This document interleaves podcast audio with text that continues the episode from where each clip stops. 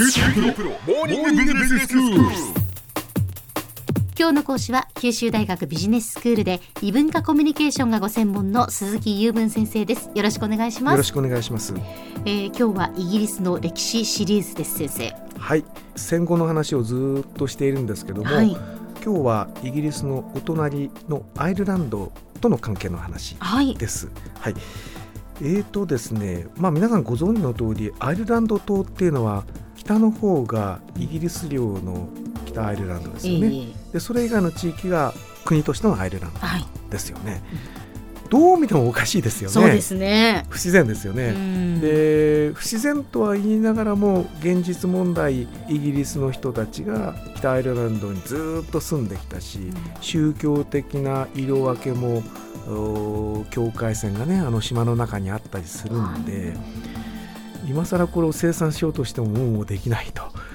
いう状態にはあるわけなんですけどもイギリスの方はですね宗教的にはカトリックではないね、えープロテスタント系と言っていいでしょう、はい。で通常のお南部のおアイルランドはカトリックです。で国も違うと、うん。ね。えーいろんな面が違っているので、まあ、非常に南北は反目している状態に従来あったわけですね。えーそれが、まあ、火を吹いたのがいわゆるその IRA ですね。アイルランド共和国軍による爆弾テロっていうような時代が長く続いていたんですね。でその歴史を少し辿ってみようっていう話です。でそのアイルランド島の南部ですね。もともとはどういうステータスだったかというとそのもともとというのは1920年代ぐらいの話なんですけども、えーイギリスの中の自治領と言われていてアイルランド自由国とえー言われていた時代です。はい。はい、で1937年になりますとステータスが少し変わりましてイギリス連邦内の独立国エールっていうのになったんですがわかんないですよね。わかんないですよね。イギリス連邦っていうのは植民地でイギリスが出てったええ。先の国々とかっていうのを集めた、まあ、連合体なんですね。はいえー国連で言ってる国の範囲と違うんですけども彼らにとってはそれも一つのあの国的単位であってでその中に独立したと連邦の中で認められる地域がいろいろあるわけなんですよ。でその一つとして、えー独立したと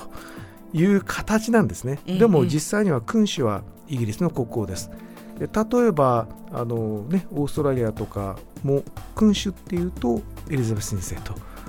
そういうそのその国の中の君主とそれから背後にいるイギリスのお王様が本当の君主と。いうような二重構造をしている国がいっぱいあったわけで、えーエールもそういう国になったってことなんですね。うん。でこの後ですね、えー第二次世界大戦が終わりましてイギリスが力を失いましたのでうん。エールも独立しましてアイルランド共和国という形になって本当に独立しました。はいえこれはあの国連的にも認められる国なわけです。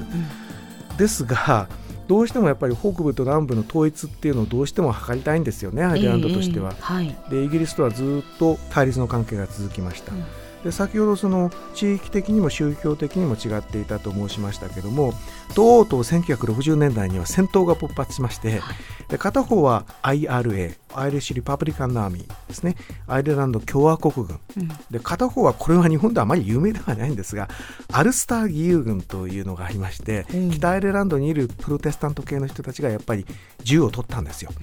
でこれがあの争いをするということがありまして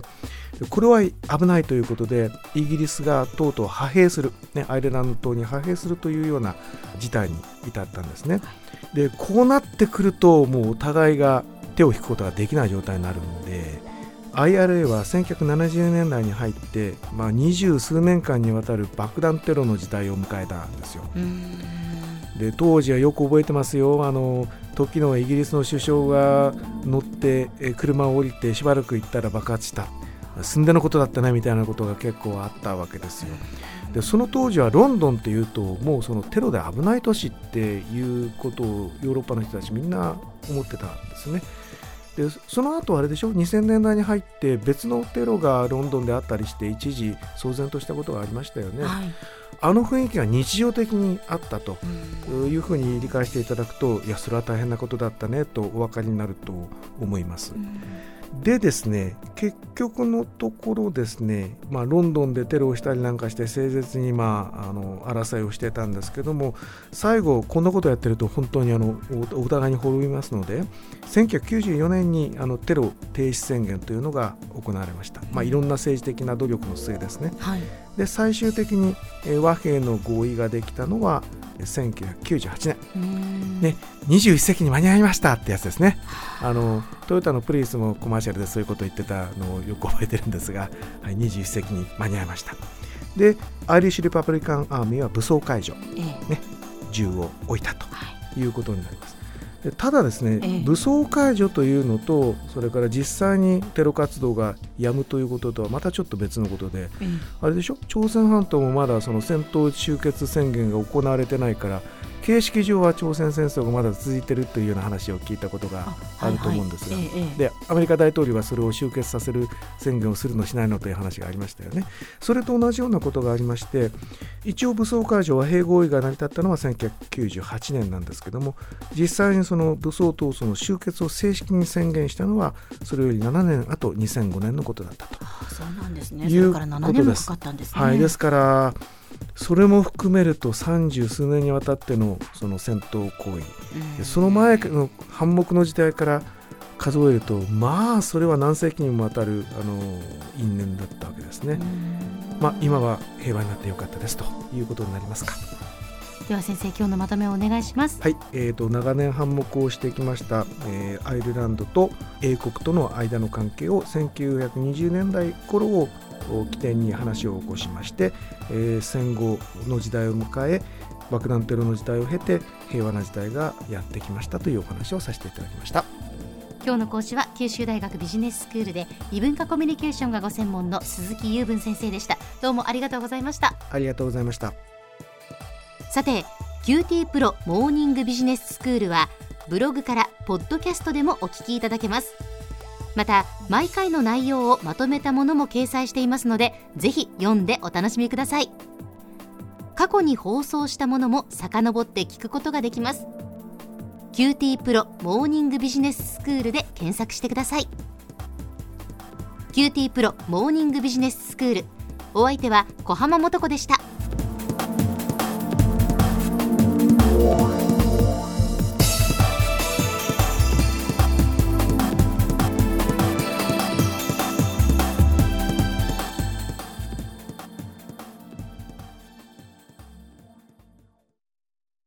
QT プロは通信ネットワーク、セキュリティ、クラウドなど QT ネットがお届けする ICT サービスです。